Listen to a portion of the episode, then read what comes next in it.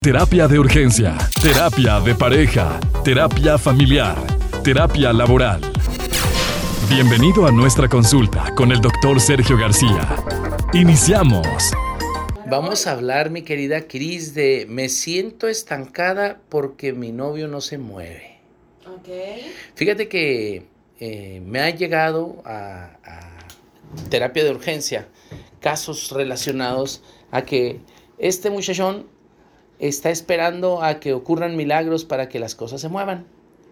Que de repente no quieren trabajar y se quedan en casa, están esperando a que les llamen, están esperando que se resuelva una demanda laboral o incluso también esperando a que pase un poco más de tiempo para poder formalizar la relación. Cuando una chica, cuando una dama eh, está en un nivel emocional diferente, cuando una persona está eh, vibrando, eh, podemos decirle de alguna manera, en otro, en otro estado, en otra dimensión, en otra, en otra categoría, en, otra, en otro nivel, naturalmente que tiende a desesperarse. Y, y hay un problema ahí que tiene que ver con la madurez. Las mujeres, naturalmente, que tienen un nivel madurativo diferente al de los hombres, y esto hace también que puedan rápidamente, eh, de alguna manera, mirar un proyecto muy claro para el futuro. El ejemplo es el de las relaciones de pareja.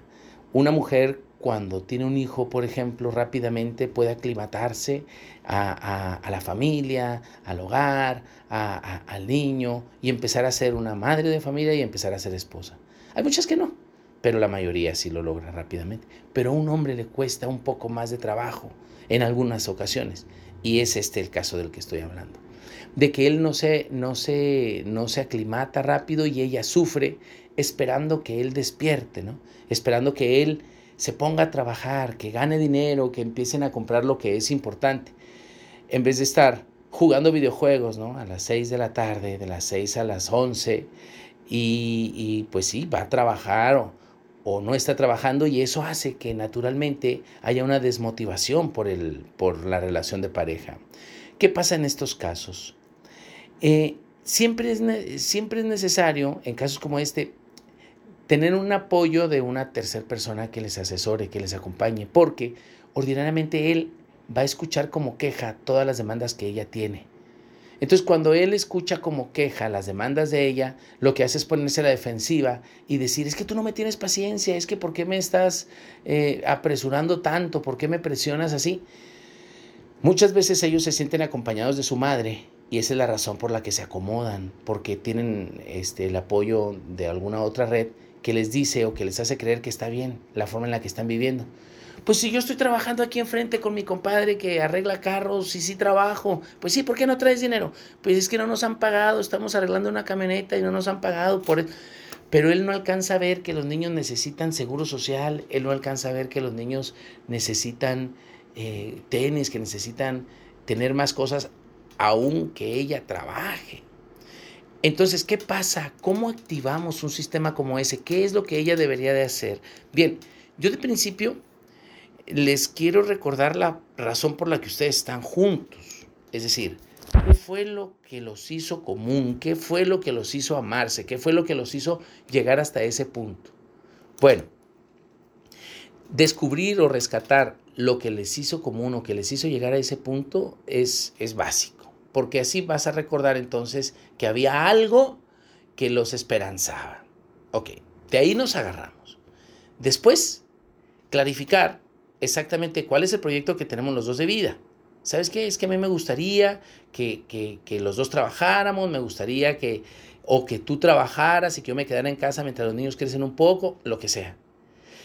Y si es así, entonces ir hacia adelante. A mí no me gustaría que tú estuvieras trabajando toda la vida ahí arreglando carros porque tú ni sabes hacer eso.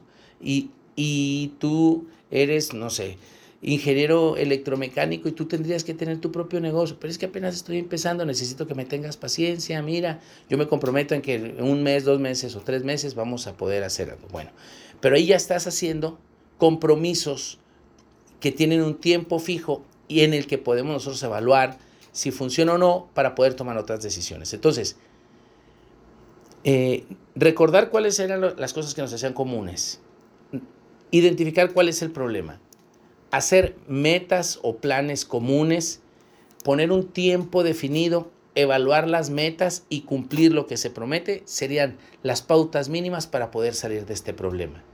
Para las que me preguntan que si es necesario dejarlo, porque ya sabes, las amigas, las amigas más prendidas le van a decir, déjalo, es que este es un bueno para nada, entonces ella va, a caer en, en problema. Ahí lo que se recomienda es, aléjate de escuchar estos comentarios, porque tú tienes un propio proyecto de vida y no es nada sencillo porque está en juego tu familia. Y yo sé, es la familia. Muchas personas solo tienen una familia en la vida o dos. ¿Me explico? Y no es algo así como que estés cambiando, cambiando, cambiando de papá. Hoy les traigo un nuevo papá.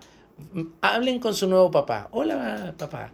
Y ya no va a venir el papá Ricardo. ¿Ahora qué papá va a venir? No, no es algo así. Entonces, como es algo muy serio, sí vale la pena esforzarse, vale la pena poner el problema sobre la mesa y vale la pena ser responsables para poder llevar a cabo un plan para poder cambiar esta situación. Ahora, que si el desgraciado no quiere reconocer, que si él no quiere poner de su parte, que si él no quiere atenderse, que si él no quiere pagar, que si él no tiene con qué pagar, que si él no quiere salir, es posible que esté enfermo, ¿eh? que esté deprimido y no tenga la fuerza para salir adelante. Ahí hay que meter a la familia extensa para que nos ayuden a hacerle reconocer que tiene un problema y que necesita ir a terapia. Pero si no quiere, una cosa es que no quiere y otra que no pueda, pero imagínate que no quiere definitivamente ser atendido, entonces amiga, ve trabajando en el duelo porque es posible que esto le quede muy poco tiempo de vida. ¿Qué te parece, mi querida Cris? Comparte tus comentarios en nuestras redes sociales. Terapia de Urgencia o en Facebook e Instagram. Terapia de Urgencia